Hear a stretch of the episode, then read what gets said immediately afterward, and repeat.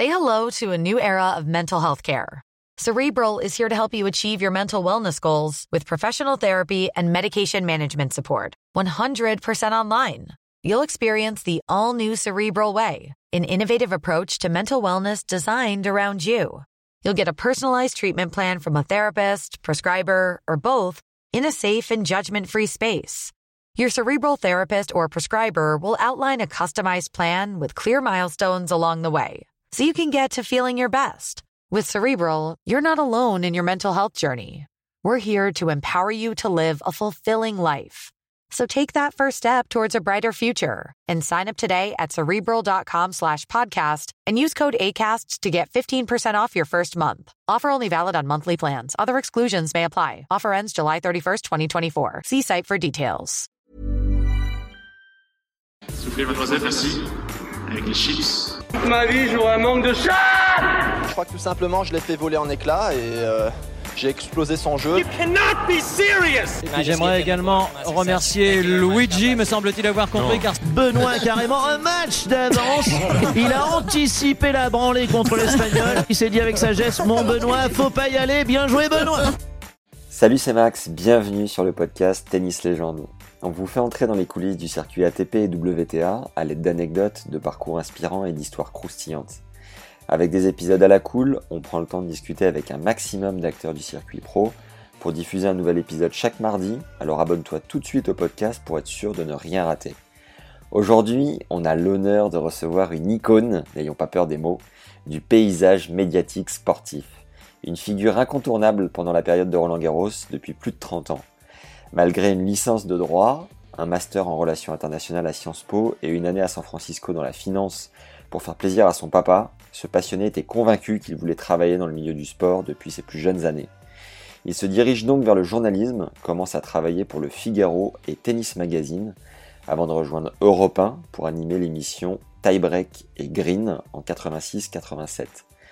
Puis la rencontre avec Jacques Chancel et Michel Drey, directeur des sports de France 3, va définitivement lancer sa carrière à la télévision. Notre invité a fait ses débuts micro en main en interviewant une légende du tennis féminin qui a gagné les 4 tournois du Grand Chelem en simple, en double et en double mixte. Et oui, Martina Navratilova cumule 59 titres en Grand Chelem et cette première était au Trophée de la Femme au Cap d'Agde. Petite anecdote que j'ai découvert après l'interview, notre reporter était logé dans un hôtel naturiste pour son plus grand bonheur. Ensuite, tout s'enchaîne avec ses débuts à Roland Garros en 88. Il commente aussi le golf, l'athlé, les JO, le patinage artistique. Assez de suspense, vous avez tous reconnu notre inimitable Nelson Montfort. J'ai eu la chance d'avoir au bout du fil un homme qui a interviewé Carl Lewis, neuf fois médaillé d'or au JO, Bill Clinton, ancien président des US, Michael Johnson, recordman du monde sur 200 mètres, ou encore Usain Bolt. Je vous avoue que je me suis un peu mis la pression, et pourtant, j'ai pris un des plus gros fous rires de ma vie lorsque Nelson m'a raconté grandeur nature l'anecdote sur le central de Roland au moment du sacre de Michael Chang en 89. Pense à nous mettre 5 étoiles et un commentaire sur Apple Podcast, ça prend 10 secondes et nous aide considérablement à être mieux référencés pour avoir des invités de rêve. Maintenant, place à notre épisode avec Nelson Montfort. Bonne découverte et bonne écoute à tous. Tout de mauve, la casquette mauve, la chemise mauve, là, c'est vraiment dégradé. Quelle élégance. Voilà. J'ai enlevé le masque chirurgical pour te parler quand même, parce que là, c'est quand même moins joli. Beau geste. Ah ouais, c'est beaucoup plus sympa. Ouais. Alors, Nelson, tu es né le 12 mars 53 à Boulogne-Billancourt d'un papa américain et d'une maman hollandaise. À l'école, on te surnommait Bobby. Est-ce que c'est toujours le cas ou c'est terminé? C'est encore, c'est encore un, un, un, peu le cas. T'avoues avoir séché les cours plus d'une fois pour aller faire du hockey sur glace et du patinage à la patinoire de Boulogne. Polyglotte au flot inimitable, tu maîtrises cinq langues. Témoin privilégié des émotions de joueuses et joueurs à la sortie du central de Roland, tu nous fais vivre ces moments avec toujours beaucoup de bienveillance. Distinction ultime, tu as ta marionnette au guignol sur Canal et Nicolas Canteloup adore te rendre hommage sur Europe 1. Tu une icône dans le paysage médiatique français. C'est un bonheur de t'avoir sur le podcast de Tennis Légende. Nelson, est-ce qu'on doit ajouter des choses sur le tennis? Évidemment, oui, mais qu'est-ce qu'on doit ajouter de primordial dans l'immédiat? Ben déjà, Maxime, merci beaucoup pour cette présentation qui d'ailleurs me, me, me, rappelle des, des souvenirs que j'avais que j'avais oubliés. J'ai l'impression que tu connais presque mieux mon CV que mon CV que moi. Euh, je dirais que, je dis concernant le tennis, enfin, nous allons peut-être être amenés en, à en parler, mais c'est vrai que c'est sans doute le premier sport qui m'a permis de, de faire mes, mes, armes à la, à la télévision, puisqu'effectivement, tu as fait allusion à un tournoi bon, qui n'était pas la finale de Wimbledon, hein, c'était effectivement le, trophée féminin du Cap d'Agde. Mais euh, Cap d'Agde, qui est une, euh, un endroit qui m'a effectivement porté bonheur parce que le, le, les quatre joueuses réunies par, euh, par Pierre Barthès, un, nom dont tu te souviens évidemment, n'était quand même pas n'importe qui. Il y avait Steffi Graf, euh, Martina Navratilova, euh, Aronsa Sanchez et Chris Evert. Et donc, euh, effectivement, Michel Drey, que tu as, que tu as cité, euh, m'avait demandé de l'accompagner pour faire ce qui ne se faisait pas trop, trop à l'époque, euh, des interviews de ces joueuses à la sortie du cours. Et évidemment, c'était facilité par le fait que c'était encore une fois, c'était pas la finale de Roland Garros, c'était un tournoi d'exhibition, c'était archi plein, il y avait 3 ou 4 000 personnes. En fait, donc ça se passait dans une façon un peu décontractée.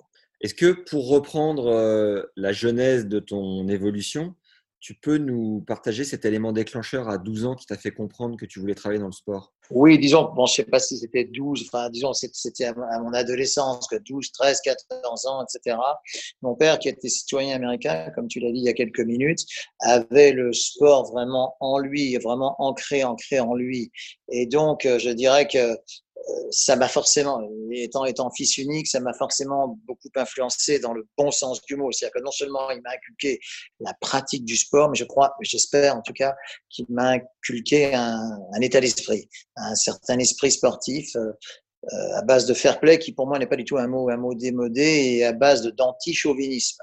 Donc à partir de là, c'est vrai que je voulais en fait surtout euh, euh, pour, pour, pour, pouvoir exprimer cette, cette passion que j'avais pour le sport en général, pour, le tennis peut-être en particulier, même si dès le début, j'ai pas voulu trop me concentrer sur un seul sport, même si je, je sais que le tennis est peut-être mon sport porte-bonheur par numéro un, mais voilà, aujourd'hui, tu, tu l'as, assez bien dit. Euh, je, suis également sur, d'autres sports. Et puis, évidemment, j'ai aussi la, comme toi, j'imagine, la, passion d'autres choses que le sport, euh, parmi lesquelles la, la, musique, la littérature, la lecture, etc. restent une, enfin, tiennent, tiennent une grande place.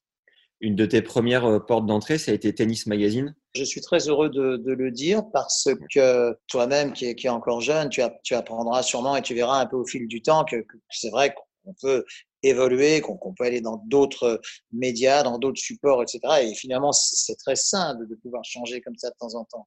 Mais je crois qu'une première collaboration, en tout cas une première collaboration, on va dire à plein temps, je, je crois qu'elle marque. Et en plus, euh, il se trouve que j'ai toujours eu euh, vraiment un rapport amical très fort avec euh, les, les, personnes de, de, Tennis Magazine et, de Jean Covercel, qui est un nom qui te dit évidemment quelque chose.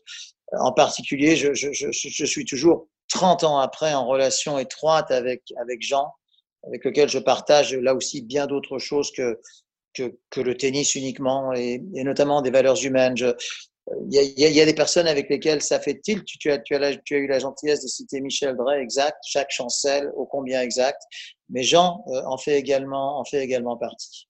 C'est justement euh, Jean qui nous a gentiment mis en contact puisqu'on a fait un exact. ensemble. Et tu as vu, c'est un contact qui n'a pas tardé en plus. Absolument. Et tu, tu faisais quoi précisément pour euh, Tennis Mag à cette époque bah, J'étais, on va dire, euh, rédacteur, tu vois, rédacteur journaliste. Seulement, euh, Tennis Magazine à l'époque permettait à un jeune journaliste comme, comme je l'étais euh, d'aller de, à Wimbledon, bon, Roland Garros bien entendu, et d'aller même jusqu'à l'Open d'Australie, tu imagines seulement, qui, qui, était quand même un tournoi du Grand Chelem, à l'époque, il me semble que c'était décembre, janvier. Je sens que j'avais passé les fêtes du, là, du côté de, Melbourne. Moi, j'ai, en, tant que jeune journaliste, j'avais, je sais sais pas, j'avais moins de 30 ans, en tout cas. J'en garde vraiment un, excellent, excellent souvenir. Et puis, nous, avions, et, peut-être, toi qui lis encore Tennis Magazine, c'est quelque chose qui s'est perpétué à travers, à travers les temps. Euh, les, interviews head-to-head, -head, tu sais, alors, je me souviens d'avoir eu des joueurs qui, à l'époque, étaient des grands, grands joueurs. Harold Solomon, toi, tu es beaucoup trop jeune pour avoir connu Harold Solomon. Enfin, c'est un nom qui doit sûrement te dire quelque chose, qui, est, qui était en finale de Roland Garros, en demi-finale plusieurs fois, etc. Euh, qui, qui d'autre est juge je, je, je, plein, plein. Lendl, Yvan Lendl, me semble-t-il. Tu vois, des, des joueurs, oui, je suis sûr que tu le connais, euh, tu vois, des, des joueurs qui, quand même, n'étaient pas rien et Et, Tennis Magazine était un nom euh, qui ouvrait beaucoup, beaucoup de, portes. Alors pour moi, si tu veux, d'être face à des vainqueurs de Roland Garros, etc., euh, c'était des moments qui, m'ont forgé ma, je, dirais ma vocation journaliste. Et, au fond, c'est ce que j'ai, c'est ce que j'ai continué à faire plus tard, avec des caméras cette fois. Il y a une autre étape importante, c'était donc l'émission pour Europe 1 Tiebreak et Green. C'était quoi cette émission précisément? Et toi, c'était quoi ton eh rôle? ben Justement, elle, elle, portait bien son nom puisque tu as parlé de golf. C'est d'ailleurs l'émission qui m'a permis d'être remarqué entre guillemets par euh, par la télévision. C'était une émission du, du, samedi et du dimanche matin euh, qui portait bien son nom, Tie Break and Green, donc ça veut dire tennis, tie break, et green, c'est le golf. Et ces deux sports, d'ailleurs, qui je trouve allaient et vont toujours bien ensemble. Il y avait d'ailleurs un très très ancien magazine, non, ça c'était où Alors même moi, je n'étais pas né, donc ça veut dire que ça remonte quand même, hein. qui s'appelait qui s'appelait Tennis et Golf, qui était avant-guerre, donc tu imagines. Et d'ailleurs, il, y a certains noms euh, du sport français, je pense notamment à la famille Lacoste, qui, qui a excellé aussi bien en tennis qu'en golf. Puisque René Lacoste, champion de tennis qu'on ne présente plus, avait épousé Simone Thion de la Chaume, qui était une remarquable championne de golf. Ces deux sports allaient bien ensemble. Et donc, le samedi et le dimanche matin, je faisais un compte-rendu, une émission euh, qui rendait compte des principaux résultats de, de tennis et, et, de golf.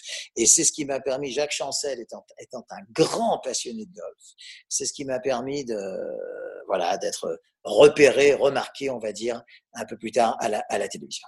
Et donc Pierre Barthès, dont tu parlais sur euh, l'événement au Cap d'Agde, tu l'avais rencontré via Tennis Magazine ou comment vous étiez rapprochés? Je, crois que je l'ai rencontré en fait au, Cap d'Agde, puisqu'il était, c'était l'organisateur de, je, crois que je l'avais rencontré avant comme téléspectateur dans Mr. Lipton. Il était, il était, je sais pas, tu, es trop jeune pour avoir, pour t'en souvenir, mais euh, Pierre Barthès, qui était qui avait un physique très, très, très séduisant, hein, les, les, femmes l'adoraient. Euh, il faisait la pub pour Lipton, tu sais, le thé Lipton qu'on connaît évidemment. Donc je l'avais déjà vu et au Cap d'Agde, euh, c'est lui qui organisait l'événement. D'ailleurs, le, le, les cours du Cap d'Agde existent toujours, mais, mais à l'époque, c'était énorme le Cap d'Agde. C'était un centre peut-être qui se comparait peut-être au centre de Nick Bollettieri aujourd'hui ou au centre peut-être de, Raphaël Nadal à Major, peut-être un peu moins, mais je veux dire, voilà, c'était quand même vraiment quelque chose d'énorme. Donc, si tu veux, je, je venais là-bas, c'était pas un endroit anodin pour, pour démarrer, allez, je dire. C'était la première fois où tu étais journaliste terrain, c'est ça hein? Exact, c'était la toute première fois. Et c'est pareil, j'imagine que pour les premières amours, etc., on s'en souvient. En tout cas, c'était mes premiers pas à la télévision. Nous étions là en décembre 1987. Tu étais donc à moins, à moins combien, je ne sais pas, mais tu devais être à moins, 10 là. Moins 3. Moins 3, Est-ce que tu as ressenti un peu de pression face à Martina? Comment tu as géré l'événement comme c'était la, la toute première?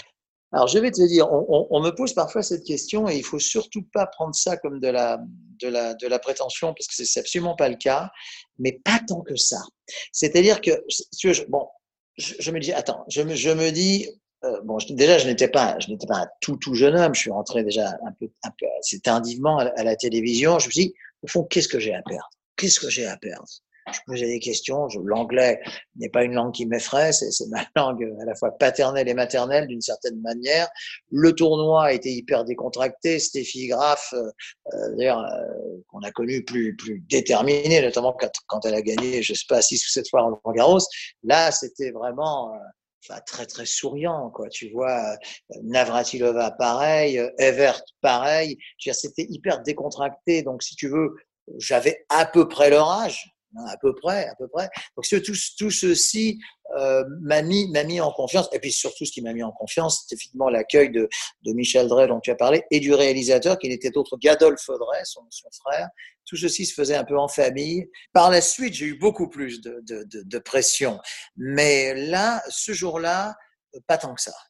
Comment tu as réussi à mettre un pied dans la porte à Roland Puisque ça a été l'enchaînement, hein, c'est bien ça? Alors, euh, déjà, en, en, sortant du, du Cap d'Agde, je pensais que ce serait peut-être juste une fois, tu vois. C'est, euh, et puis euh, là, là, il y a eu, comment dire, une sorte, selon l'expression consacrée, une sorte d'alignement des planètes, parce que c'est à ce moment-là que Antenne 2 et FR3, comme on disait à l'époque, et bien avant que ce soit France Télévisions, a signé un contrat à long terme avec le tournoi de tennis de Roland Garros qui, jusqu'alors, était sur, euh, était sur la une, comme on disait à l'époque. À ce moment-là, les, les, les, personnes que tu citais, à savoir Jacques Chancel, Michel, etc., on dit mais au fond, euh, Nelson, s'il a fait ça à Roland Garros, ah, comment, au Cap d'Agde, il peut peut-être euh, faire la même chose. Alors, au début, c'était un peu timide, un match par jour, etc. Et puis là, bon, je me suis dit là, j'ai peut-être une chance à une chance à saisir. Donc ça ne s'était jamais fait vraiment avant et je, je pense que j'ai établi une sorte de un, peu une sorte comme un peu un pionnier, tu vois.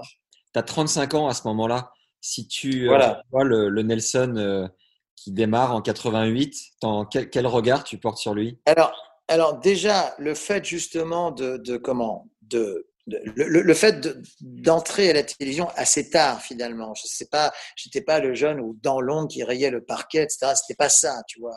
Ça m'a donné toujours un certain recul, une certaine sagesse. Et je pense que je l'ai même encore aujourd'hui cette cette sagesse et ce recul. Et donc euh, voilà, je, crois que ça m'a, je crois que ça m'a beaucoup aidé. Et, donc pour répondre directement à ta question, euh, même si effectivement 30 ans se sont écoulés, comment dire, j'ai pas l'impression d'avoir tellement changé. Je, je, crois que j'ai toujours la même. Je vois que ça te fait sourire, mais c'est vrai. Je, crois que j'ai toujours le même enthousiasme, peut-être une certaine forme de bienveillance. En tout cas, le fait d'établir une confiance avec mes interlocuteurs, quels qu'ils soient, parce qu'effectivement, au départ, c'était le joueur de tennis, mais après, euh, il, y a eu, euh, y en a eu beaucoup d'autres. Hein. Et puis, effectivement, le tournoi de tennis de Roland Garros amène souvent des, chefs d'État, des premiers ministres, des, enfin, je ne sais pas, des prélats, que ça, je veux dire, sans parler d'artistes de, variété, de, réalisateurs, chanteurs, etc. Et, et honnêtement, euh, j'ai toujours essayé de faire ça. Je veux dire, bon, il y, a des choses plus dures dans la vie qu'un match de tennis. Il y, a des choses plus stressantes que qu'un match de tennis. J'ai toujours eu ça en moi. Et ça, je pense que c'est le fait d'être justement rentré à la télévision assez tard sans que jamais ça soit une obsession pour moi. Et ça ne l'a jamais été et ça ne l'est toujours pas aujourd'hui. Et je pense que c'est ce qui m'a fait durer dans ce métier, justement avoir cette, cette philosophie-là. À cette époque-là, tu es collaborateur extérieur. Après, tu es devenu employé France Télé. Comment a évolué ton, ton statut oui, c'est à peu près ça. Enfin, je te passerai les détails des échelons qui sont un peu compliqués, assez administratifs, surtout chez nous. Mais oui, c'est à peu près ça. C'est-à-dire que jusqu'en, jusqu'en, comme je savais qu'on avait peut-être parlé de ça, j'ai revérifié là tout à l'heure.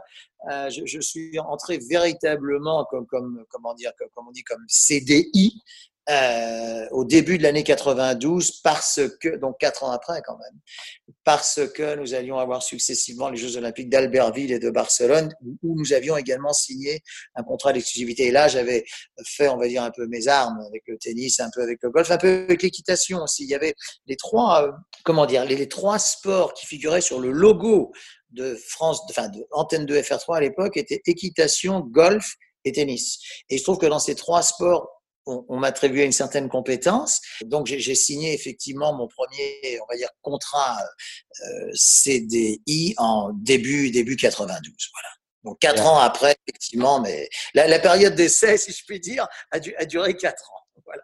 Ah oui, il rigole pas. Hein. Pas bon médecin, je veux dire, là, ouf, c'est une, c'est une maison et toujours aujourd'hui qui est très, euh, comment dire, qui, qui, qui, est, qui est très stratifié. Le mot n'est pas très joli, mais enfin, on se comprend, tu vois. C'est, voilà, il y a, il y a, il y a des, il y a, il y a différents degrés, etc. Et aujourd'hui, maintenant, effectivement, toutes ces années après, je suis ce qu'on appelle grand reporter au, au, au, service des sports de, de, France Télévisions.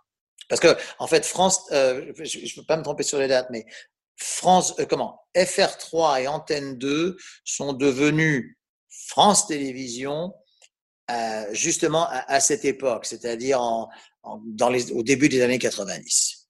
Est-ce que tu aurais une anecdote sur tes tout débuts, tout, tout, tout début euh, Peut-être quelques approximations ou balbutiements, je sais pas trop. Bah, des approximations, euh, comment dire, j'en ai, j'en, ai toujours. Hein. Je, je, je, j'étais très enthousiaste, donc au début, il m'est arrivé de... ça, ça va te faire rire. Il m'était arrivé, il y avait le cours Suzanne Langlaine. Au début, en fait, on ne retransmettait que deux cours, tu vois, le Langlaine et le, et le Central, voilà, bien entendu le Châtrier. Et puis le Langlaine, il y avait, une atmosphère un peu plus décontractée. Je, dis bien, on ne retransmettait que deux cours. Il y avait d'autres matchs sur d'autres cours, mais les interviews ne se, faisaient que sur deux cours. Et il m'est arrivé sur le Suzanne Langlaine, c'était un match avec Guy Forget qui, je crois, était contre, je ne sais pas si c'était contre Michael Chang ou contre un, contre un crocodile espagnol du genre Correja. Je crois que c'était peut-être contre un, un, joueur espagnol du genre Correja. Et le score était de 6-2, 6-2, 5-2 en faveur de qui tu peux imaginer, surtout sur terre battue. Bon. Et, et là, donc j'entends, j'entends les applaudissements. Je pense, le match est terminé, tu vois. Et en fait, changement de côté, 6-2, 6-2, 5-2. Je, je, rentre sur le cours et je avec le micro, le match n'était pas fini. Ça, c'est quand même une assez jolie anecdote. Et à ce moment-là, il me dit, dit, écoute, Nassim, le match, je, ça, je m'en allé toute ma vie. Il dit, le match, le match n'est pas terminé. Il est bientôt terminé, mais il y a encore un jeu. Il a été sympa, Guy. oui, bah, voilà, mais là, c'était le genre de match que, bon, enfin, Corregia forgeait sur terre battue, enfin, tu imagines le scénario. Tu vois. Je ne sais plus si c'était Corregia ou, ou, ou, comment, enfin, tu vois, un, un, joueur espagnol du genre, euh, voilà, Enfin, voilà. Je crois que c'était peut-être correct. Enfin, peu importe. Mais donc voilà, ça c'est une anecdote quand même assez assez savoureuse d'entrer sur le cours micro en main avant que le match ne soit fini. Aujourd'hui, aujourd'hui, ce serait ce serait tout à fait impossible. Comment tes missions ont évolué au sein du tournoi, année après année? Qu'est-ce qu'on t'a confié en plus avec la, la confiance? Comment dire? Euh, ben Déjà, déjà au, au, fil, au fil des années, nous avons développé sur d'autres cours, tu vois, sur les cours dits annexes. Euh, et puis surtout, euh, euh, donc dans la tribune présidentielle ou dans les loges, etc., ou dans les tribunes des coachs, viennent souvent des, personnalités. Et là, c'est vrai que si je fais une galerie de, de, des personnes qui sont venues à mon micro, je veux dire, comme on dit en américain, you, name it. Je veux dire, vraiment, que ce soit des, des sportifs, je viens d'avoir les basketteurs américains, là, comment O'Neill, O'Neill peut-être? Je suis pas un très grand spécialiste de basket, voilà. Euh, un autre joueur américain énorme. Euh, J'ai eu, comment, Pau Gasol, tu sais, le, le, joueur espagnol, enfin, qui est un des joueurs meilleurs catalans du monde, Parker plusieurs fois. Euh, il y a un autre basketteur dont je, son nom va peut-être me revenir. Enfin bref, des, des, vraiment des, des, des, des, immenses champions, parce que les basketteurs aiment beaucoup. Et puis, naturellement, tout ce qui est athlétisme. Michael Johnson, dont tu as parlé à Roland Garros, Carl Lewis, dont tu as parlé à Roland Garros, euh, Usain Bolt, dont tu as parlé à Roland Garros, tu vois, tu vois, et puis naturellement tous les tous les hommes politiques, Clinton déjà nommé, Boris Eltsine à l'époque président de la Russie en exercice, les premiers ministres Chirac, Jospin, enfin euh, les hommes politiques français évidemment quasiment tous, Raffarin, euh, enfin mais bon, mais mais et encore une fois à chaque fois Valls à l'époque ministre, à chaque fois dans une d'une manière très très souriante, très très décontractée. Euh, beaucoup plus souriant que cet après-midi à l'Assemblée nationale, tu vois. C'est, voilà, tu me diras, il n'y a pas de mal. Donc, voilà, c'est, voilà. Est-ce que tu as un petit shot d'adrénaline quand même à chaque fois que tu vas voir ces personnes euh, qui Alors, euh, Comment dire? Autant, autant, et là je vais te répondre très honnêtement, comment? Le, le, le on, on, ne va pas vers un président des États-Unis ou vers un président russe entouré de quatre gardes du corps. On n'y va pas comme ça à la fleur au fusil. C'est impossible.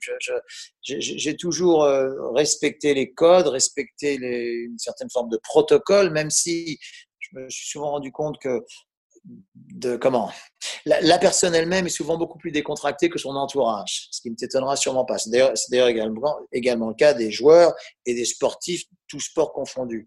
Donc souvent l'approche a été plus. Je me souviens, alors ça c'était beaucoup plus récent, c'était l'an dernier ou il y a deux ans. Thomas Bach, tu sais, le président du, du CIO, Thomas Bach, euh, il fallait passer par trois ou quatre intermédiaires, secrétaires, et puis finalement, lui, lui, il est vraiment très sympa, tu vois. Donc euh, voilà, c'est, et du coup là, j'y suis allé sans, sans autorisation particulière. Donc voilà, je, ça c'est une leçon que je, la leçon que, que, que je tire de tout ça, c'est que, mais peut-être toi tu as le même témoignage, c'est que euh, la personne concernée, la plupart du temps, elle va dire oui, mais l'entourage de la personne concernée, près, je veux dire, ils sont presque payés pour dire non. Mmh. Euh, ou tout moins pour dire pas non pas oui tout de suite, tu vois, ce qui justifie presque leur poste. Ça, ça, j'ai, ça, j'ai quantité de témoignages là-dessus. Ouais. Et là, depuis le début du confinement, on a vraiment euh, passé la seconde sur les épisodes de podcast. Et c'est vrai que j'ai eu beaucoup de joueurs que j'ai admirés toute ma jeunesse, où je, me, je m'en faisais une montagne. Mais même euh, faire un épisode avec toi, Nelson, je, j'ai eu un petit coup de pression quand même. Ah, Non, non, pas avec moi, voyons. Non, mais je suis sûr que. Donc, tu confirmes, tu confirmes ce que, ce que je disais il y a deux minutes, c'est que l'intéressé est souvent beaucoup plus sympa que l'entourage. Tout à fait, ouais. ouais. tout à fait. Absolument. Ça ressemble à quoi une journée avec toi sur le tournoi euh, pendant la quinzaine bah écoute, j'essaye, j'essaye que ce soit la journée la plus souriante possible. J'ai toujours eu euh, deux pensées en tête. Euh, un, ce que je disais il y a quelques minutes, c'est, je veux dire, après tout, ce n'est ce n'est que du sport, ce n'est que du tennis. Il y a des choses bien plus graves dans la vie, bien plus graves dans la vie. Ça, c'est la première chose. Et il en découle du fait de donner du bonheur aux téléspectateurs. C'est-à-dire que, voilà, quand, déjà, je, je considère que c'est un vrai bonheur et un vrai privilège pour moi d'être euh, aux côtés de joueurs depuis maintenant 30 ans, ça me paraît incroyable. Incroyable. Donc ça, c'est un premier point. Donc j'en suis extrêmement conscient, extrêmement euh, reconnaissant, reconnaissant aussi d'une certaine manière. Et, et, et donc ce, qui, ce qui découle de ça, et ça c'est quelque chose que j'ai depuis toutes ces années, c'est d'essayer d'être le plus souriant possible et de donner du, du, du, du bonheur aux gens. Je, je, je dirais même que c'est ce qui anime l'équipe de, de, de, France Télévisions sur ces, ma langue à fourcher, mais sur toutes les épreuves. Euh, je, je, ne sais pas si nous sommes le plus grand terrain de sport euh, du monde, mais en tout cas, j'espère que nous sommes le plus souriant. Et, ça, je pense pouvoir dire que oui. J'ai toujours pensé que le, le, sport à la télévision, c'était pour donner du bonheur avant tout au, au, au public. Concrètement, à quelle heure tu arrives dans l'enceinte du stade et comment tu structures vraiment ta journée?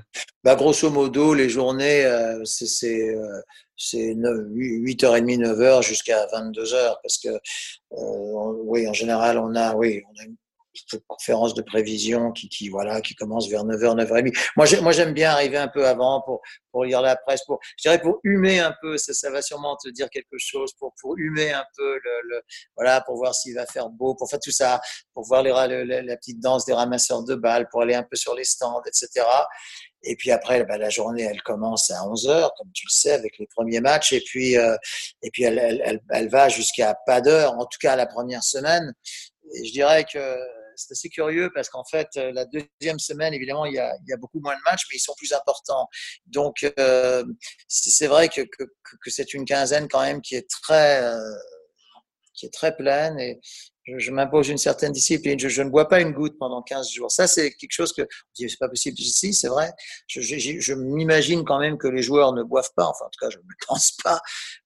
Donc, à partir du moment où moi je les côtoie, tout le temps, j'essaie je, de faire comme eux et j'y arrive. arrive. J'ai fait un épisode avec Arnaud Clément qui me. Ouais, j'aime beaucoup ce garçon. J'aime beaucoup, beaucoup Arnaud. Ouais. Il me parlait de son titre ouais. en double euh, à Wimbledon et euh, c'était l'époque où Mika Liodra commençait à découvrir et se passionner pour le vin. Et ouais. victoire, ils se basculaient tous les deux une bouteille de vin à chaque victoire et sachant qu'ils ont gagné. En blague. Ouais. mais enfin bon, alors, oui, mais alors, déjà le vin, parce que c'était des, des, très bons vins.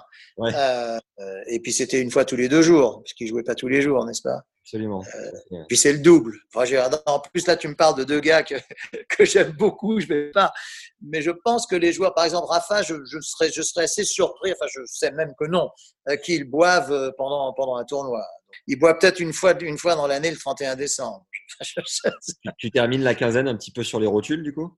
Oui, parce que je, je dirais au-delà au de la fatigue euh, physique, qui, qui, quand même existe, parce que, enfin, tu connais les lieux, euh, à Roland Garros, tu piétines énormément. Tu es debout presque tout le temps. Alors évidemment, c'est pas un jogging de 20 km dans la forêt, mais je pense que c'est beaucoup plus fatigant qu'un jogging de 20 km dans la forêt. Tu piétines, tu es souvent, souvent debout. Moi, je sais que, par exemple, les gens qui sont euh, sur, sur une épreuve type, enfin, sur un événement type le mondial de l'automobile, ça peut se comparer. Ils sont debout toute la journée. Et bon, là, en plus, ils sont, ils sont à l'intérieur, donc c'est encore plus. Mais, mais euh, c'est vrai qu'une journée à Roland Garros, déjà, est fatigante. Et alors, évidemment, euh, au bout de 15 jours, c'est une fatigue multipliée par 15. Oui, ça, c'est vrai. Ça, c'est vrai. J'étais persuadé que tu étais uniquement sur le central. Tu, tu, pars, tu... Je parcours les allées. Je, je, je, sur, la deuxième semaine, oui, puisqu'il y a pratiquement plus de matchs, un peu sur le Langlen. Mais, mais je, je, je, non, non, je, je parcours les, les allées, je parcours les, les loges VIP, etc. Mais, mais dans les loges VIP, j'ai toujours, toujours euh, privilégié ceux qui s'intéressent vraiment au tennis. D'accord je ne suis pas comment je, je, je, je, ne veux pas faire si tu veux une interview d'un chanteur, d'un acteur ou réalisateur que sais-je qui serait uniquement là pour montrer qu'il est là. J'ai toujours voulu privilégier, je crois y avoir réussi. Bon, je, me dis déjà que quelqu'un qui vient à Roland Garros, a priori, c'est qu'il ne déteste pas le tennis. Enfin, tu connais, tu connais la nature humaine comme moi. Il y en a qui aiment plus ou moins. Il y en a qui aiment bien être, euh, être photographié, être, euh, être filmé parce que c'est la nature humaine. Et comment tu sais la euh, différence? bah, Je parle avec eux avant. Je parle avec eux avant. Ça, c'est très simple. Je, parle avec eux avant. Je, Alors, je, tiens, je vais donner un exemple. Quelqu'un que tu connais, qui est ta génération, qui est un jeune artiste français que j'aime énormément, c'est Vianney. Euh, qui, qui, adore le tennis, qui adore le tennis et euh, franchement, et je crois, je, je suis sûr qu'il joue en plus. Et tel que je perçois sa personnalité, je suis sûr qu'il doit en plus plutôt bien jouer. Et ben euh, après, on a fait une interview formidable. En plus, en plus, il connaît l'histoire du tennis, les grands noms. Euh, tu vois, si tu lui parles de Rod Laver, etc. Même avant, tu vois. Bon ben voilà, ça, ça c'est un régal. C'est un régal. Sting, le chanteur américain, bah, Sting adore le tennis. Il adore le tennis. Il connaît les grands noms, etc. Donc là, ce sont des interviews qui deviennent formidables. Quoi, tu vois, voilà, c'est j'ai des souvenirs avec quelques chanteurs d'opéra, avec euh, les frères Capuçon, des les artistes, violonistes et violoncellistes. voilà, tu vois, c'est, voilà, ça sont des belles rencontres.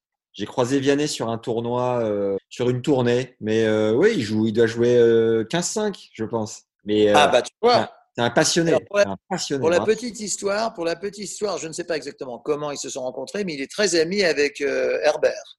Je ne sais ah pas comment ils se sont rencontrés. C'est assez amusant, tu vois. Mais voilà. Ça, c'est pour la petite histoire. Quelle est ta manière de préparer l'interview, Nelson? Euh, Comment? Bon, naturellement, j'assiste au match. Ça, ça me paraît être la moindre des politesses euh, et la moindre des.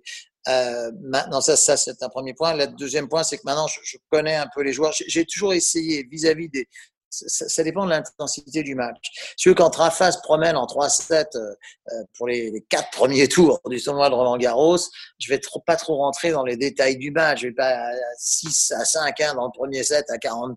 Pourquoi est-ce que vous avez servi à droite ou servi à gauche? Ça n'a pas d'intérêt. En plus, je travaille pour une chaîne grand public. Donc, avec Rafa, je, vais aller vers, vers des détails un peu plus intimes, tu vois, avec, enfin, intimes un peu plus personnel, on va dire. Tu vois, comment est-ce que vous passez une journée à Paris? Est-ce que vous êtes arrivé de, de, faire autre chose que de vous entraîner? La réponse est oui. Est-ce qu'il vous est arrivé de visiter quelques musées? La réponse est oui. Est-ce qu'il vous est arrivé de vous flâner, de vous balader dans les rues de Paris? La réponse est oui. Je dis oui, je dis oui pour lui, parce que c'est pas le cas de tous. J'ai appris un petit peu à les connaître. Je me souviens, là tu es trop jeune aussi, mais enfin c'est un joueur évidemment que légende du tennis, l'un des plus grands joueurs de, l'histoire du tennis, Pete Sampras. Bon, bah, Pete Sampras était un immense joueur, mais qui n'avait aucun autre centre d'intérêt que le tennis. Tu vois. Donc, euh, une ou deux fois, j'ai voulu, j'ai voulu essayer d'aller plus loin et ça n'a pas, ça a pas donné grand chose, tu vois. Donc, voilà. Au fur et à mesure, je les connais, je sais lesquels avec lesquels je peux aller un petit peu plus loin. Les joueurs français, évidemment, je les connais très bien. On a une vraie complicité.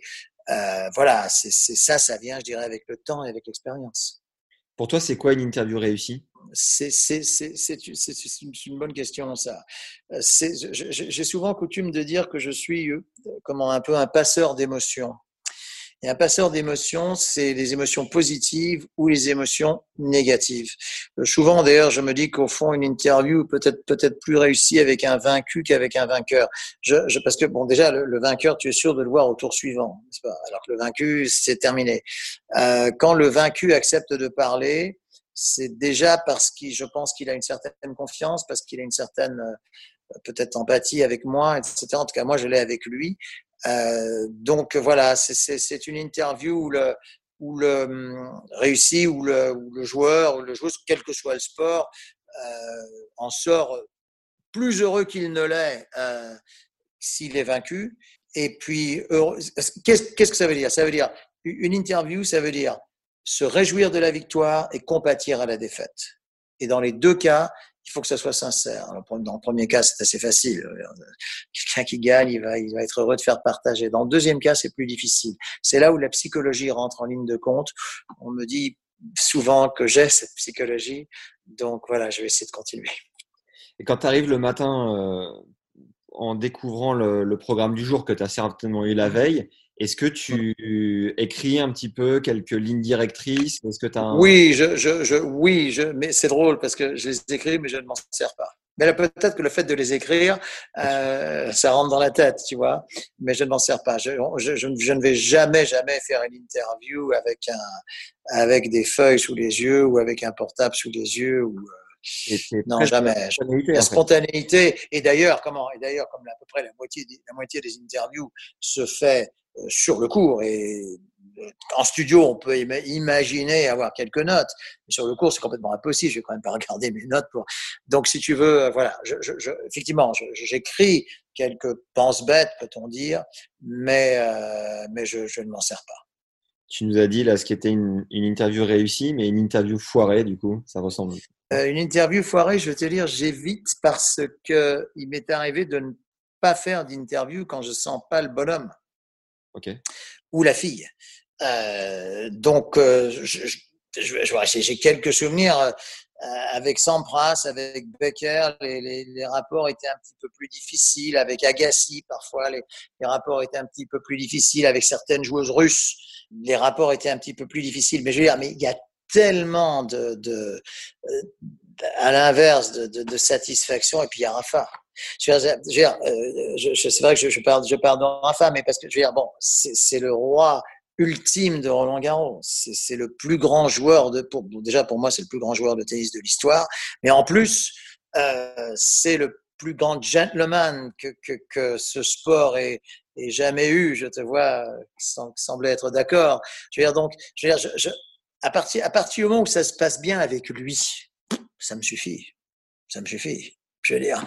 Et, et, et, ça fait boule de neige. Et ça se passe bien avec 99% des gens. Mais quand bien même ça se passerait un peu moins bien avec euh, Pierre-Paul ou Jacques, ça se passe bien avec le numéro un mondial. Donc voilà, à partir de là, ça va. Je suis, je suis, je suis tranquille. Je suis tranquille. Et avec Roger, comment ça se passe? Très bien aussi, très bien aussi. Maintenant, le, le, les événements font qu'il est venu beaucoup moins souvent à Roland Garros et surtout qu'il y a été beaucoup, beaucoup moins heureux. Si euh, Federer avait gagné euh, trois ou quatre fois Roland Garros, ça serait différent. Mais là, comme tu sais, ce n'est pas le cas. Donc évidemment, euh, c'est c'est parfois un peu plus compliqué parce que ça s'arrête avant la fin. Et c'est vrai que quand, euh, je crois, trois ou quatre fois, il a été battu par, euh, par Nadal en finale, mais battu, vraiment battu, quoi, tu vois, c'est plus compliqué, évidemment. Je, je, je le, si j'avais, si on, si on avait retransmis Wimbledon et qu'il aurait gagné cette, cette... Say hello to a new era of mental health care. Cerebral is here to help you achieve your mental wellness goals with professional therapy and medication management support. 100% online. You'll experience the all new Cerebral Way, an innovative approach to mental wellness designed around you. You'll get a personalized treatment plan from a therapist, prescriber, or both in a safe and judgment free space. Your cerebral therapist or prescriber will outline a customized plan with clear milestones along the way so you can get to feeling your best. With Cerebral, you're not alone in your mental health journey. We're here to empower you to live a fulfilling life. So take that first step towards a brighter future and sign up today at cerebral.com slash podcast and use code ACasts to get 15% off your first month. Offer only valid on monthly plans. Other exclusions may apply. Offer ends July 31st, 2024. See site for details. huit fois Wimbledon, qui, qui, a été le cas, je, je, je me serais régalé avec lui. Je, je, crois vraiment, et même Djokovic, et même Djokovic, je crois que le tennis a une génération en or. Le fait est que ces trois-là vont, sans doute d'ici, bah, Federer, c'est malheureusement quasi certain. Je veux dire, d'ici un an ou deux, euh, je pense que Djokovic et Nadal euh, continueront un petit peu, mais forcément, l'essentiel de leur carrière est quand même plus derrière que devant. Et ça, ça va être une génération en or qui va être très difficile, je ne suis pas le premier à te le dire, mais qui va être très difficile de, de remplacer. Très difficile. Selon toi, pourquoi Joko a un peu moins la cote que les deux autres? Ça, c'est une autre bonne question parce que je ne me l'explique pas. Il fait tout, franchement, je, je, je, le connais bien, Novak, je, je, le connais vraiment bien, je, connais bien, bien, qu'est-ce que ça veut dire Il m'appelle par mon prénom. À partir de là, je pense que ça veut dire que, tu vois, c'est peu et beaucoup à la fois, tu vois. La prochaine étape, c'est Bobby. Il hein. fait tout, il, il fait... Maintenant, il faut lui donner ton surnom. Hein. c'est, euh, il fait tout pour se rendre agréable. Il, fait tout pour se rendre agréable au public français, je pense même au public mondial, tu vois. Et il y a quelque chose, il y a un grain de sable. Je, ne sais pas, je ne me l'explique pas. Je, me l'explique peut-être peut-être par, ses débuts sur le tour, où il était vraiment euh, entouré déjà de gens assez durs, assez coriaces, tu sais, c'était l'époque où, où, le jeune Serbe arrivait euh, un peu, euh, comment, un peu dur quoi au départ. Tu vois, je te parle du Djokovic, du pardon, d'il y a, 10 ans, mais aujourd'hui, il est, il est vraiment sympa, quoi. Il est vraiment sympa il est sympa avec les ramasseurs de balles, il est sympa avec, avec l'entourage, avec le staff, avec les organisateurs, il est très sympa avec les médias. Il y a, il y a, un, il y a un petit défaut, euh, il a un petit défaut qui, à mon avis, l'éloigne sans doute des, des, médias en général quand il fait ses conférences de presse devant, je sais pas, parfois il peut y avoir jusqu'à 150 journalistes peut-être. Il a un côté un peu pince sans rire. Et ça, euh, un, un, humour un peu second degré. Je, je pense que je ne t'étonne pas en disant ça. Et ça, c'est vrai que ça passe parfois assez mal auprès, auprès de certains de, de, de, mes confrères. Mais comme c'est un garçon intelligent, moi, moi le Djokovic que, que j'ai pu recevoir, c'est soit dans sur l'interview, soit sur le cours, c'est le premier. Et là, il est intelligent, il sait à qui il s'adresse. Il n'a jamais été comme ça. Il n'a jamais été comme ça. Mais il a un côté un peu, effectivement, humour à froid, humour euh, second degré qui peut euh, déplaire à certains. Et, et ça, c'est la première raison. Et la seconde raison, c'est que effectivement, il est face à deux joueurs qui sont les chouchous absolus du public. Si tu veux, si Djokovic était face sans arrêt à un Murray ou à un Tim, etc., il n'y aurait pas ça tu mmh. vois. Mais là, il est face aux deux joueurs. Et je mets Federer un peu moins à Roland Garros, mais euh, puisque tu me parles essentiellement de Roland Garros ou de Monaco, peut-être, qui est un tournoi sur lequel on a quand même pas mal d'habitude, il est face aux joueurs les plus aimés de peut-être de l'histoire du tennis. Qu'est-ce que tu ressens quand tu es dans ce sas euh, juste après le, la sortie des joueurs, avec généralement les joueurs encore tout dégoulinants, à chaud, au cœur de l'action que je me dis qu'il ne faut pas que la première question tombe à plat. D'accord. Je, je, suis, je suis enfin obsédé. Je, je, suis très concentré sur la première question. Et généralement, comment tu lui donnes cette, cette puissance à la première question? Généralement, j'oriente sur, sur l'adversaire parce que c'est ce que ce que les gens veulent entendre. Euh, évidemment, encore une fois, si Rafa se promène et gagne trois fois 6-1, c'est difficile de dire que tel ou tel joueur a été bon, etc. Mais s'il y a un match un petit peu, un petit peu accroché, un petit, s'il y a, s'il y a un 6-4 ou un 7-5, même si c'est en 3-7, je dis, bon, je, je, je, pense que ce joueur, vous, vous, le respectiez beaucoup et vous aviez raison, tu vois. Et là, euh, déjà, le joueur va dire, parce qu'il est entraîné sur ce, sur ce sentier, euh, il, il, va avoir un mot gentil sur euh, l'adversaire. Mmh et ça, ça, ça plaît énormément au public. Ça plaît énormément aux joueurs de le dire parce que ça lui donne un côté fair play. Et donc voilà, c'est pardon, c'est de cette manière que je commence. C'est un petit gimmick que j'ai et c'est de cette manière que je commence. Tu parlais de Becker qui n'était pas évident à l'époque. Est-ce qu'aujourd'hui, euh, enfin, euh, Becker, Becker, je, je, le vois maintenant pratiquement chaque année à, à Roland Garros, ça se passe très très bien. Quand je dis qu'il n'était pas évident, mais c'est un peu pareil que pour Federer. Euh, non, pas tout à fait. Je pense que Federer est quand même plus souriant que. Et puis Federer a quand même été un peu plus performant à Roland Garros que Becker. Mais enfin, euh, c'est vrai que dans la mesure où un joueur pense qu'il est dans un environnement, enfin sur, sur une surface un peu hostile, il est forcément un peu plus tendu. Il me semble qu'il a été une année, peut-être pas finale, mais demi-finale. Oui, demi-finale, je pense. Euh, et c'est vrai qu'il était toujours un peu, un peu tendu, un peu, voilà. Mais bon, il n'y a rien de méchant. Le, le, le joueur, le joueur lui-même. Et là, aujourd'hui, il fait quelques efforts pour parler français. Il est, non, franchement, ça se passe, ça se passe bien. Ça, y a pas de... tu, nous en, tu nous en as cité une tout à l'heure, mais est-ce que tu peux nous faire rêver à nouveau avec deux, trois jolies bourdes que tu as pu faire au fil des années En 30 ans, quand même? Bah oui, genre, ben, bien sûr, il m'est arrivé de prendre un joueur pour un autre. Il m'est arrivé de confondre quand, comment était-ce. Il y avait un joueur américain qui s'appelait. C'est vrai que quand tu rentres sur un cours, tu sais pas, tu prends pour un autre. Euh, oui, euh, il y avait, euh, il y avait un joueur qui s'appelait Medvedev, qui était quand même pas anodin. Medvedev, il était en, en il était en finale contre Agassi. André, oui. Et alors justement, André, et moi, je n'arrivais pas à me mettre en dehors de la tête que son prénom était Alexei.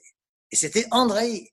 J'ai Alexei, il est Andrei, the next, il n'était pas, il dit, the next time you call me Alexei, I don't do the interview. Compris ce que ça voulait dire, tu vois. C'est un truc, c'est un truc incroyable. J'avais pourtant, et la, la, la, la, prochaine fois, c'était, je sais pas, c'était, c'était pas finale, hein, c'était quart de finale peut-être, quelque chose comme ça.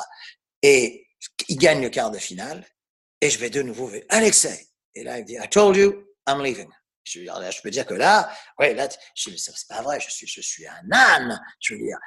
Et peut-être huitième, je sais plus. Et là, le match suivant, quart de finale, là, là, là j'aurais pu préparer un, un immense carton qui s'appelait, qui s'appelait André. Et puis finalement, ça c'est. Mais ça, on va dire, c'est bon, c'est une sorte de petite bourde. Mais voilà, ça, ça. Mais je peux te dire que quand, quand tu, c'est comme quand l'histoire avec Michael Chang qui repasse sans arrêt dans des, dans des, dans des zappings, là, tu sais, où il dit I would like to thank Lord Jesus. Enfin, je pense que tu as dû voir cette séquence plus d'une fois. Même pas. Hein? Tu t'en souviens pas Michael Chang, quand il, une année il gagne, c'est évidemment tout le monde s'en souvient, puis une autre année il, perd en finale contre Thomas Muster. Et puis bon, il y a, il y a eu l'effervescence sur le cours, etc. Et, et euh, I would like to thank Lord Jesus, euh, voilà, parce qu'il était très croyant, Michael. Et, et le cas de huitième de finale, quart de finale à chaque fois, il dit Lord Jesus. Et là, le brouhaha du public, t'as as 15 000 spectateurs sur le central et tout. Et, et et maintenant, Michael tient à, à remercier, je vois Lord Gigi, j'entends pas très bien, un certain Luigi que j'avoue ne pas connaître. Et c'est le, pizza, le pizzaiolo du coin, tu vois. Et à ce moment-là, Jean-Paul Lotte, que tu connais, bien sûr, nous, avons vraiment comme consigne absolue de ne pas nous contredire à l'antenne, parce qu'on ne sait pas. Mais là, si eux, là, et donc Nelson, il vient de remercier Jésus. Et lui, lui, je le connais quand même bien, tu vois. Donc, si tu veux, là, genre, là, si tu veux, là, tu dis, c'est pas vrai, je viens de signer ma dernière heure sur, sur, et, sur, le coup de chip, c'est pas possible, tu as le cœur qui bat à 300 à l'heure, tu vois, et puis au fond, le lendemain, et puis surtout, quelques semaines après, tu t'en souviens en souriant, donc c'est ça. Mais je dirais que les bourdes sont toujours inattendues. Il n'y a jamais eu de bourde volontaire, tu vois, d'ailleurs, c'est ce qui fait la bourde la gaffe est toujours inattendue et involontaire. Et, les gens ne m'en ont, les gens ne m'en ont jamais, jamais voulu, au contraire. Donc ça, ça fait partie, je dirais, voilà, de, ce côté, j'espère, assez chaleureux que j'essaie d'avoir. Merci de l'avoir raconté, Nelson. Elle est, elle est exceptionnelle. tu la connaissais pas parce que, parce qu'elle passe très souvent dans les. I'd like to thank Lord Jesus. Luigi, que j'avoue ne pas connaître. Tu, tu, peux la retrouver, je ne sais plus exactement quelle année. L'année où Chang est battu en finale, il me semble que c'est 95 ou 96 par là. Enfin voilà, étais à plus 6 euh, ou 7. C'est fabuleux. Bon, tu nous as partagé avec euh, générosité quelques bourdes et au contraire tes plus belles réussites, vraiment, tes, tes marques de fabrique. Alors je vais te dire, c'est drôle parce que c'est une, c'est une année où les gens ne s'en souviennent peut-être pas trop et pourtant c'est une des rares victoires euh, françaises, c'est quand Marie Pierce a gagné en 2000. Il se trouve qu'avec Marie Pierce, qui, qui, aussi est une personne un petit peu, euh, comment, qui a son caractère, n'est-ce pas? Avec moi, ça se passait toujours bien. D'être le premier à l'approcher quand elle a gagné ce tournoi, qui était le Graal de sa vie, quoi.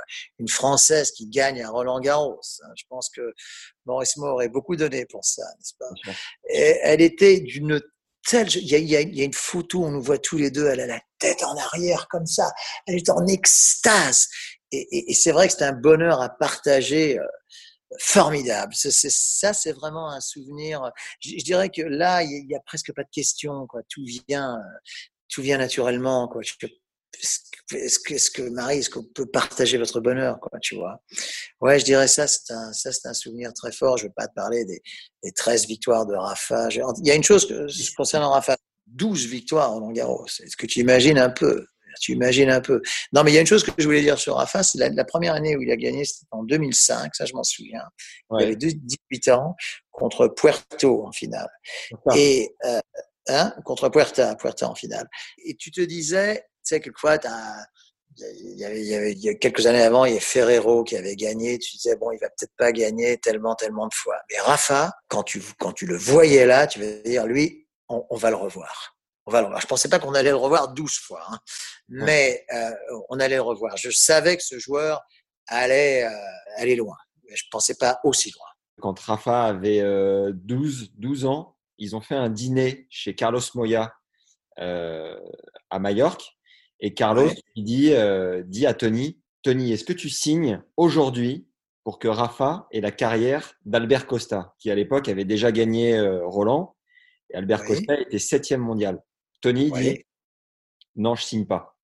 J'ai confiance, je pense que Rafa fera, fera mieux. Carlos lui dit, est-ce que tu signes pour ma carrière à moi? Ça, c'est déjà une meilleure question, ça. Numéro un mondial, quand même. Hein Exactement. Et euh, bon, c'était euh, Carlos qui les invitait à dîner chez lui pour faire plaisir. Tony dit Là, ouais, ok, je signe. en sortant de la maison, il regarde Rafa, il dit Jamais je signe son papier. Ah, j'adore, j'adore, j'adore. cette confiance incroyable. J'adore, j'adore. Comment est-ce que tu as appris toutes ces langues? De, naissance, euh, enfin de naissance, euh, de, dès le plus jeune âge. Bon, l'anglais, le français, c'est langue maternelle, paternelle, et puis l'espagnol est venu un petit peu, un petit peu après. Et puis euh, j'ai toujours eu une certaine facilité pour les langues que je ne pratique plus beaucoup malheureusement. Enfin si, les, trois que je viens de citer, je, les pratique évidemment encore, mais à un moment donné, je, parlais plus, je parlais l'allemand quasi couramment, que j'ai perdu. J'avais quelques notions de, néerlandais que, j'ai perdu. Ça, c'est une langue très compliquée. Donc voilà, mais, c'est marrant ce que tu dis parce que je, pense que la première euh, responsabilité qui échoue à un journaliste, et, d'ailleurs je, tiens à te le dire Max parce que je le pense, notre entretien en est la preuve, et de bien s'exprimer dans la plus belle langue qui soit, à savoir le français. Euh, je crois que la première responsabilité là, de bien s'exprimer, de bien écrire, de bien, voilà, de, de, pas faire de faute de syntaxe, etc. C'est ce que j'ai toujours essayé de faire. Et, euh, et voilà, moi, moi le, le, le, on me dit, oui, c'est formidable, parler anglais, etc. Mais moi, la plus gentille chose qu'on qu puisse me dire, c'est vous, vous exprimez bien en, en français. Euh, voilà, c'est ce que, c'est ce que j'essaye de, de faire et c'est ce que j'essaye d'être. Comment tu te sens quand tu glisses quelques phrases juste avant le match? Tu les, tu les murmures à moitié euh, Comment, comment, dans quel euh, Tu veux dire euh, quand, quand, les joueurs arrivent euh, en haut des marches, là, etc. on va arrêter ça. On va arrêter ça sur ma, sur ma demande.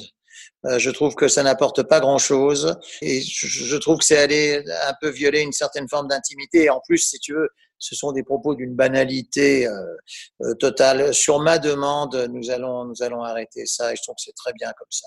Sauf peut-être le jour de la finale, parce que bon, là, mais sinon, non. Voilà, c'est pas quelque chose qu'il faut qu'il faut systématiser. Qu'est-ce qu'on dit? Oui, je, je, je, suis confiant. non, c'est pas. Voilà. Depuis 2019, tu ne fais plus de d'interviews sur le cours? Est-ce que ça a été dur à accepter ou comment tu l'as vécu? Non, mais là, là pardonne-moi, euh, comment Max, mais ça c'est une fausse information. Euh, ah j'ai continué à faire, j'ai continué à faire plein d'interviews sur, sur le cours et pas seulement sur le central, sur le Langlen, etc. Enfin, je sais pas ce qu'on appelle sur le cours, la sortie du à la sortie du cours, mais enfin, c'est sur le cours, quoi. Donc, euh, non, je ne sais pas d'où est venue cette, euh, cette, euh, cette information. Mais... C'est pareil, en fait, il y a énormément de. Quand j'ai fait mes recherches, il y a beaucoup de liens qui informent ça et en disant bah, oui, mais passé par d'anciens joueurs, simplement. Bah, bah non, puisque puisque voilà, il suffit de regarder quelques, quelques images de Roland Garros l'année dernière pour voir que pour voir que voilà que, que, que... d'ailleurs je, bon je veux je veux pas trop rentrer là-dedans mais je pense que je pense que le travail d'intervieweur comme de commentateur etc c'est très bien de faire appel à, à des consultants il ne faut pas qu'ils soient trop nombreux. Et euh, et c'est très mais je, je pense que c'est un journaliste de faire une interview de fin de match et non pas et non pas un ancien c'est mon opinion. Il semble qu'elle soit partagée par nombre de mes confrères, euh, que ça peut être moi ou un autre, hein, mais c'est un journaliste de faire les interviews. De, de Ceci dit, quand on voit un Jim courir aux, aux US ou un assez... C'est leur manière de procéder, ce n'est pas nécessairement la nôtre et, et, je, et ce n'est pas nécessairement celle que, que souhaitent les téléspectateurs. Et ce n'est pas nécessairement celle que, dans la, la, manière dont procèdent la plupart des télévisions européennes. Je dis bien des télévisions européennes, puisque que ce soit l'Italie, que je vois sur la natation, l'athlétisme, la Grande-Bretagne, etc., l'Allemagne, l'Allemagne, alors là, ils veulent même pas en entendre parler. Ce sont des journalistes qui font des interviews d'après-match ou d'après course ou tout ce que tu veux. Combien de temps tu as encore envie de faire et comment tu vois la suite? Ça, c'est sans doute la dernière question. ah non, même pas. Euh, euh, bon, euh, près de la fin. Non, mais si tu veux, je, je, je comment je, pour, pour, pour, répondre très honnêtement à cette question, je, je, travaille, je travaille pour une chaîne de service public. À partir de là, je me dis que le, le véritable patron, entre guillemets, c'est le public. Plaire au public, c'est la chose la plus, importante. Donc à partir de là, euh, tant que les sondages et autres me mettront euh, très bien placé, si ce n'est en tête, des, des, journalistes de sport préférés des Français, je continuerai. Tant que, tant que j'aurai cette passion en moi, et je pense que cet entretien en est, en est la preuve, je continuerai. Tant que j'aurai surtout cette, euh, cette faculté d'enthousiasme, euh, je continuerai. Donc euh, voilà, c'est la meilleure réponse que je puisse te, te donner, Max. C'est merveilleux. Qu'est-ce que tu ressens, Nelson, quand tu es à Roland, que tu sens que tu as quand même une certaine popularité, qu'il t'arrive de signer des autographes, qu'on t'interpelle? Moi, personnellement, mmh. tu m'as déjà mis quelques vents, mais. non, c'est une blague. Ah non, je te promets. Non. Ah bah pourtant c'est rare parce que je, enfin, ou alors c'était peut-être parce que vraiment j'étais un peu, euh, je sais pas, j'avais parce que sinon je, je, je c'est très très rare. Hein. Ceux, ceux, qui me connaissent savent que voilà, je dis toujours oui et si possible avec avec le sourire et quand c'est vraiment pas possible je m'en je m'en excuse. Donc euh, on va dire qu'on se rattrape aujourd'hui là. Avec, ah bah, plus, que, plus que jamais. Quel est ton secret pour mettre en confiance euh, tes interlocuteurs? Souvent coutume de dire, j'ai souvent coutume de dire qu'une euh, une interview peut être réussie ou ratée avant même la première question. Je, je, je le pense vraiment. C'est une manière d'accueillir, une manière de, de, de, faire sentir que la personne est la bienvenue. D'ailleurs, je dirais que ça, ça dépasse le, le fait de l'interview. Je pense que c'est exactement pareil dans la vie. Je, je, pense que je pense que les, les, les je sais pas les, les 15 premières secondes sont, sont très importants. Tu vois, par exemple, je vais te dire là, je dis pas ça pour te faire plaisir, mais je savais que ça allait bien se passer. Dès, dès que je t'ai vu, voilà, je, ça compte ça. Je, je, voilà, donc euh, voilà, je, je, pense que et, il m'est arrivé en revanche plus d'une fois, tu vois, de, de peut-être un peu moins en tennis, mais par exemple en athlétisme ou en natation, etc., de mettre le micro derrière le dos pour demander à la personne s'il allait, euh, s'il acceptait ce client. Si tu arrives avec le micro, tu vois, voilà, je fais le geste comme ça. Là, il a juste sous le menton. Il y a moins de, il y a moins de, de comment dire, d'intimité et de confiance. Donc voilà, c'est vrai que c'est vrai que c'est un, un, petit truc que j'ai et, et, je ne m'en suis, je ne m'en suis jamais, jamais départi, jamais. Comment est-ce que tu as vécu de voir ta marionnette au Guignol ou de t'entendre le matin sur Europe 1 bah, C'était encore le cas ce matin. Ah oui? Comment? Si tu... Oui, c'était encore le cas ce matin. D'ailleurs, tiens, tiens, tu peux l'écouter en replay parce que ah oui, ça te fera beaucoup rire parce que c'est de tennis qu'il s'agit. Mais Nicolas est, est exceptionnel en plus. Il est fabuleux. Comment? Nicolas. Oui, oui, oui. C'est Rafa. Donc c'est un dialogue entre Rafa Nadal et les joueurs français. En fait, ça va, si tu écoutais en replay, c'est passé un petit peu avant 9 h Bon, je n'écoute pas évidemment, je n'écoute pas tous les matins, je, je... mais souvent on me le, on me le rapporte et voilà, je, je, dirais que c'est extrêmement, extrêmement drôle. Il se trouve que Nicolas Canteloup, puisque c'est de lui qu'il s'agit, euh, est devenu une sorte de, un peu de talisman porte-bonheur pour moi, parce que c'est vrai que ça veut dire que j'existe et que j'existe en plus de manière agréable. Et, et, et l'inverse est également vrai. Je te fais l'histoire courte, mais lorsque Nicolas a démarré, il était, euh, le savais-tu, au Club Med. Il était euh, géo au Club Med. Saisiez dans l'équitation. Tu sais qu'au Club Med, euh, on fait souvent le soir des spectacles. Et lui, évidemment, on faisait des imitations déjà. Enfin, je te parle de ça il y a, je sais pas, 25 ans, comme ça. Il était dans le Massif Central, à Pompadour, à côté de Clermont-Ferrand. Et pour, pour essayer de décoller, de démarrer un peu, il a envoyé des voix au Guignol de l'Info à l'époque, à Charles Bietric, dont tu te souviens sûrement. Ouais. Et il a envoyé deux, trois voix, dont, dont la mienne, qui lui permettait de mettre en scène d'autres comment d'autres personnes, puisque poser des questions. Et l'une des premières voix, peut-être même la première voix qui a été acceptée dans la panoplie des, des guignols, c'était la mienne. Et donc, il m'a toujours considéré un peu comme une sorte de, de porte-bonheur. Et moi, d'ailleurs, je lui avais remis son disque d'or, son, son DVD d'or sur scène il y a quelques années. Et, et, et, moi, je suis bien obligé de dire que l'inverse est vrai. Et alors, en plus, depuis, j'ai euh, fait la connaissance, est vraiment devenu un ami alors de son auteur, qui est un garçon qui s'appelle Philippe Cavrivière de Saint-Raphaël, qui est un passionné de tennis. C'est son sport le, le plus. C'est l'auteur de Nicolas Canteloup, donc si tu veux, il lui doit quand même beaucoup parce que les textes les plus, les, les imitations les meilleures qui soient, si le texte n'est pas drôle, au bout de quelques minutes, on s'en lasse. Tu es probablement d'accord, tu vois. Donc Nicolas est co-auteur, mais Philippe, c'est sûr, est vraiment son, son, auteur de prédilection. Et Nicolas, il, enfin, ils se doivent les deux beaucoup. Et pour Canal, on te demande ton autorisation ou Ah non, du tout. Non, seulement on ne demande pas l'autorisation, mais en plus ça vient comme une formidable surprise. C'est-à-dire que rien n'avait filtré. Alors aujourd'hui, peut-être qu'avec les réseaux sociaux, l'internet, etc., ça filtrerait davantage, mais rien n'avait filtré. D'ailleurs, comment c'était un soir de 95 ou 96 de mémoire, donc ça remonte quand même à quelques années. Et on me dit le lendemain, est-ce que tu as vu les guignols hier soir? Je dis non, non, bah, essaye de, essaye de, de, de re-regarder. Et là, effectivement, euh, c'était un régal parce qu'il faut bien reconnaître que bon, même si la marionnette avait peut-être un nez un peu plus long que le mien, je veux dire, le, ton de la voix, euh, c'était bon, forcément, c'est un, un, petit peu forcé, mais ça, c'est le propre de, de, de... Mais essayez de réécouter ce matin parce que franchement, ce matin, c'était, c'était vraiment très, très drôle très très drôle.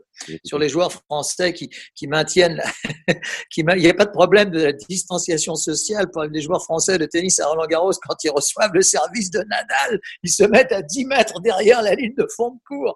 Donc ça fait 33 mètres plus 10 mètres. Enfin, c'est très très drôle, très très drôle. Tu joues au tennis toi euh, toujours, Nelson? Alors oui, j'y joue avec mes, mes deux filles. Euh, je veux dire, je suis, je suis pas un champion. on fait des doubles euh, essentiellement en été, enfin au printemps en été. je, je, joue un tennis ludique, mais j'adore ce sport, c'est la va de soi.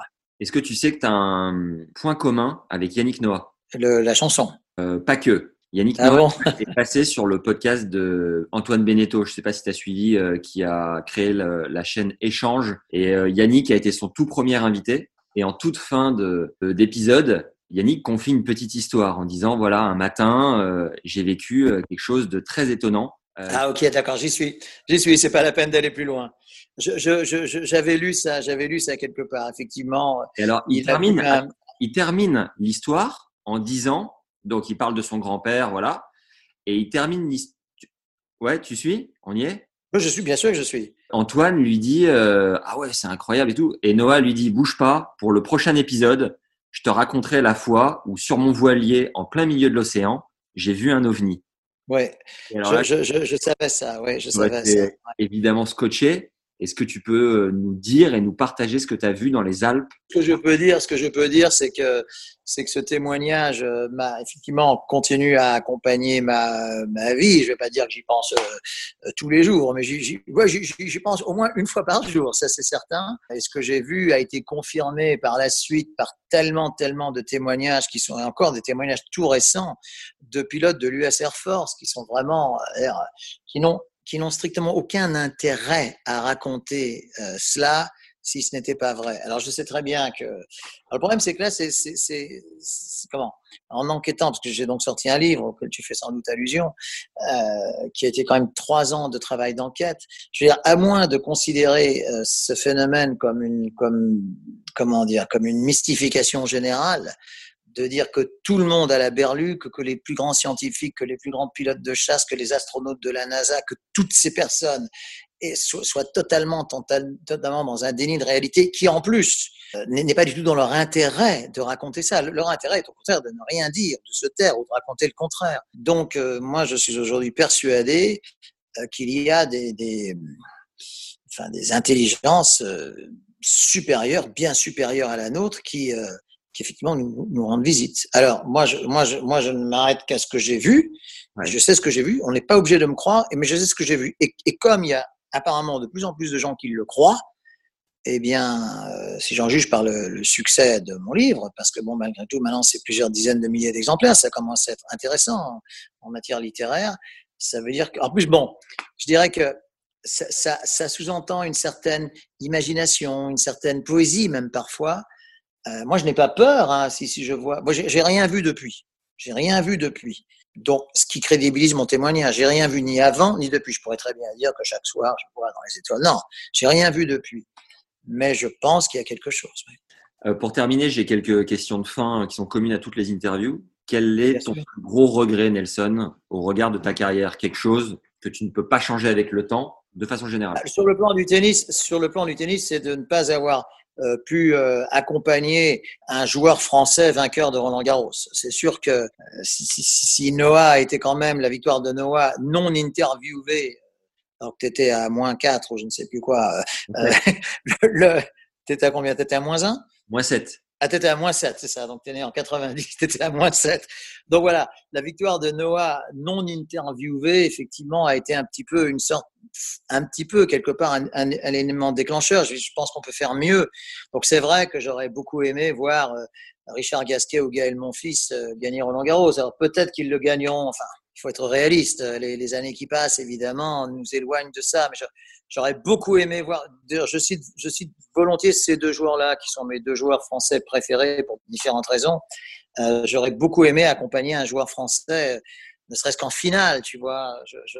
Mais bon, euh, ça, ça c'est un regret sur le plan du tennis. C'est un vrai regret d'ailleurs, c'est un vrai regret. Et en, pour faire la balance, ton plus bel accomplissement? Euh, En tennis, comme je te l'ai dit hier, je pense c'est d'avoir pu faire partager cette formidable victoire de Mary Pierce. Euh, je pense que c'est le fait d'avoir réussi à établir avec Rafa une complicité qui dépasse euh, je pense, et lui, le, lui le sait, lui il, le dit aussi, donc qui dépense, qui dépasse pardon la, le, côté euh, journaliste euh, joueur, tu vois, c'est un petit peu plus, un petit, enfin c'est même beaucoup plus fort que ça. Et voilà, ça c'est un, ça c'est un vrai accomplissement. Et puis bon, évidemment, j'ai d'autres dans d'autres sports d'avoir d'avoir accompagné, je pense, avec, je l'espère en tout cas avec pudeur quand, quand il en fallait, c'est en cas de défaite, et puis avec euh, joie communicative euh, en cas de victoire, euh, plein de, plein de sportifs français ou étrangers. En une phrase, quelle est ta définition de la richesse? Euh, C'est une, une, bonne question, ça. C'est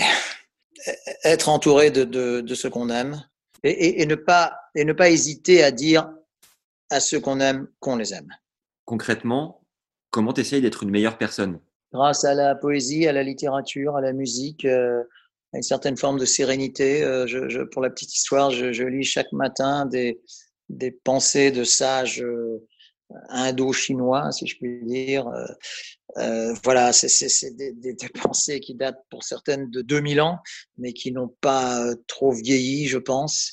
Euh, le, le, souvenir de le souvenir de ceux que j'aime, le, le, le, fait d'essayer d'en être d'en être digne, d'essayer d'en voilà, et puis euh, une meilleure personne, ça consiste encore une fois, je pense, à, à accompagner les siens sur, euh, sur le chemin qu'ils ont choisi et, et voilà, être, être un être quelqu'un d'aimant quoi. Voilà je, je... évidemment ce que ce que je te disais hier euh, ce que je te disais hier sur euh, sur le fait d'aller vers le public d'aller d'aimer les gens évidemment c'est multiplié par euh, mille euh, avec les gens les gens que j'aime quoi qui me le rendent qui me le rendent tellement bien en plus.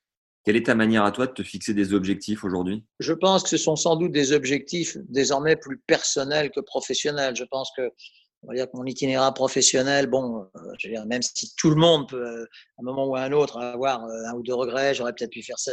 Bon, mon itinéraire professionnel, je pense, c'est quand même une certaine forme de réussite. Sinon, je pense que tu ne m'appellerais pas. Donc, je pense, je pense que mes objectifs désormais sont sont plus personnels que, que professionnels. Accompagner les miens, essayer d'écrire peut-être un petit peu plus de livres, d'avoir peut-être une meilleure plume. J'essaye d'avoir une plume aussi légère euh, euh, sur le papier que j'essaye d'être léger dans, dans la vie. Je, je, euh, mais voilà, ce sont des objectifs personnels euh, qui me conduisent peut-être vers une certaine philosophie du, du bonheur. Euh, voilà, c'est certainement en tout cas aujourd'hui à ce stade des objectifs plus personnels que, que professionnels. Ça, c'est certain. D'ailleurs, là, parce qu'à partir du moment où on est heureux dans la vie, je, pense que ça entraîne aussi le fait d'être heureux dans son travail et vice versa, et vice versa. Mais désormais, il est, il est, il est clair qu'à ce stade, le travail ne représente plus tout. Il représente encore, si j'en juge par encore une fois les réactions du public, une part importante, mais ne représente plus tout. Ça, c'est certain. Le plat que tu cuisines le mieux à ta fille Victoria, entre autres ma fille Victoria ou ma fille Isor, ce sont plutôt elles qui, qui, qui vont cuisiner pour moi, n'est-ce pas? Mais, mais euh, un plat, un, un plat que j'aime et qui m'arrive de cuisiner, je vais en cuisiner un ce soir, c'est surprise. C'est, c'est du poisson, c'est du, oui, du, poisson avec du riz. Comment dire? Je, je, je ne suis pas. J'essaie de garder la ligne. Je, ne suis pas un amateur de, tu de ces grands plats du sud. J'adore le Sud-Ouest comme, comme région. Ma, mes goûts culinaires me portent plutôt vers les délicieux poissons de Bretagne. Un poisson blanc avec, avec du riz, pour moi, c'est, c'est le bonheur. Voilà. Je suis un petit peu moins euh, comment tout ce qui est tout ce qui est foie gras, magret, etc. Je, je, je sais que ça fait partie un peu du folklore du Sud-Ouest, mais voilà, je, je, laisse ça à d'autres, même si je suis très heureux de partager une fête autour de ce genre de plat, mais je, choisis le plus volontiers autre chose. Je suis à Bidar, figure-toi, Nelson, dans le Sud-Ouest. Ah Et je pratique mais ma propre te demander, alors là, j'adore, mais j'adore. j'a- Attends, mais comment ne pas aimer? Comment ne pas Tu vas me fâcher, je vais me fâcher avec les avec les gens du Sud-Ouest là, mais euh, c'est un bonheur. Tu dois être très heureux d'ailleurs, ça se voit sur ton visage. Est-ce qu'il y a un livre que tu pourrais isoler qui a particulièrement marqué ta vie? Quand, quand- quand j'avais, euh, je sais pas, entre 12, 13, 14 ans, quand même, au moment où on commence euh, à découvrir vraiment la, la littérature et à, et à plonger dedans, alors est-ce est-ce mes origines américaines qui me faisaient que j'avais bah, la possibilité de lire dans la langue, évidemment? Ouais, je puisse faire les, amours de il y a tellement de livres que j'ai lus depuis mais bon peut-être que les premiers romans que j'ai lus de Jack London dirais si- s'il fallait choisir un je dirais peut-être Cro-Blanc de Jack London mais mais comment? Il y en a tellement, tellement d'autres. C'est très difficile. C'est une bonne question, mais c'est très, tellement, tellement difficile de répondre à cette question. Mais allons-y pour Cro-Blanc de Jack London. Un film. Te surprendre un peu parce que bon, je, je sais qu'on peut répondre les grands classiques comme Autant n'emporte le vent, etc. Je, euh, je, je pense que, que, que, que L'homme qui en savait trop de Hitchcock euh, est, est, un film que j'ai que j'ai complètement, complètement adoré, que j'adore toujours. Il date de 1956. Tu étais donc à moins 25 ou je ne sais quoi. En plus, il y a une bande originale de ce film que Bernard Herrmann, qui était le compositeur des films d'Hitchcock, a sorti une chanson interprétée par Doris Day qui s'appelle Que Sera Sera. Je pense que tout le monde entier connaît cette chanson. Que sera sera, whatever will be will be. The future's not ours to see. Que sera sera. Je te vois faire un grand sourire. Je pense que tu connais cette chanson. Eh bien, même pas, mais je suis ravi de Ah non, c'est pas possible. C'est pas possible, Max. Ça fait, ça fait entre hier et aujourd'hui une heure que tu me séduis, mais là tu me déçois. Alors attends, tu vas, tu vas voir, tu vas voir sur, euh, tu vas voir sur le net partout, partout, partout. L'homme qui en savait trop, c'est un titre qui doit quand même te dire quelque chose. Et tu écoutes la bande originale du film chantée par Doris Day, Que sera, sera. Et tu vas être aussi comblé que moi. Alors il y en a énormément d'autres, mais Hitchcock, pour moi, est le maître absolu. Et s'il faut choisir un film d'Hitchcock, je dirais celui-là, parmi plein d'autres. Merci pour cette interprétation, en tout cas. Le, Oui, mais tu connaissais pas la chanson. le concert le plus dingue auquel tu as assisté j'ai- appris à aller à- beaucoup avec ma fille Isor, que tu as, avec laquelle tu as brièvement parlé hier. Euh, on, va, on va très, très souvent voir des concerts ensemble. Et je pense que le, celui qui m'a laissé le, le meilleur souvenir, je crois savoir qu'il est partagé, c'est le concert des Beach Boys. Parce que, bon, les Beach Boys, alors là, tu étais à moins 40, je ne sais pas, j'aime bien cette expression. Mais je pense que tu as quand même dû entendre parler des Beach Boys. Ah là oui. Ah Bon, eh bien, écoute, ils ont, ils ont écrit les, franchement les, plus grandes chansons américaines de, de la deuxième partie du XXe siècle. Et imagine-toi que l'an dernier, c'était au mois de juin par là, hein, là, au mois de juin, donc ça va bientôt faire un an, nous sommes allés à l'Olympia. Alors les Beach Boys ont connu des hauts et des bas, il y a eu des séparations, il y a eu malheureusement des décès, mais il se trouve que le chanteur Mike Love, qui était en même temps le co-auteur avec Brian Wilson, est, est, toujours le leader du groupe. Donc, c'est sa voix qu'on entend. Donc, à partir du moment où le chanteur est là, évidemment, un, un, un, concert qui commence par Barbara Ann et qui se termine par Good Vibrations, et au milieu de ça, 25 tubes immémoriaux qui rendent les gens complètement fous, sans compter des ballades magnifiques. Euh, ouais, c'est un, c'est un moment euh, merveilleux, merveilleux. Ouais. Quels seraient les mots du Nelson d'aujourd'hui? Au Nelson qui avait 20 ans pour le guider, le coacher un peu, le driver Il y a, il y a une phrase que, que j'essaye de, de, faire mienne qui, qui, je trouve, est une, une jolie phrase. L'adulte que je suis devenu n'a pas trahi l'enfant que j'étais. Merveilleux. Un grand merci d'avoir pris le temps. Tout. Au revoir. Au revoir, Max, et très bon courage pour la suite. C'était très sympa. Merci. Ciao, ciao. Solide. T'as écouté cet épisode du podcast Tennis Légende jusqu'au bout. Tu peux vraiment nous rendre service en le partageant à deux personnes autour de toi et en inscrivant toi-même tes amis sur leur téléphone. Un immense merci à Nelson d'avoir pris le temps d'échanger avec nous et même d'aller jusqu'à pousser la chansonnette. Mille merci à Alban, Eric, Doudoun et autres Xamigax de nous avoir laissé un commentaire sympa sur Apple Podcast. Ça motive énormément à continuer. Ça prend 10 secondes et tu deviens instantanément une légende dans notre cœur. Tu peux aussi faire une story Instagram en taguant le compte Tennis Légende lorsque tu découvres un nouvel épisode. On se fera un plaisir de te reposter. Pour finir, si t'es pas au courant, on fait des t-shirts légendaires que tu peux trouver sur notre boutique en ligne, boutique.tennislegende.fr. T'as le lien juste en dessous dans la description de l'épisode. A très vite pour un nouveau contenu. Ciao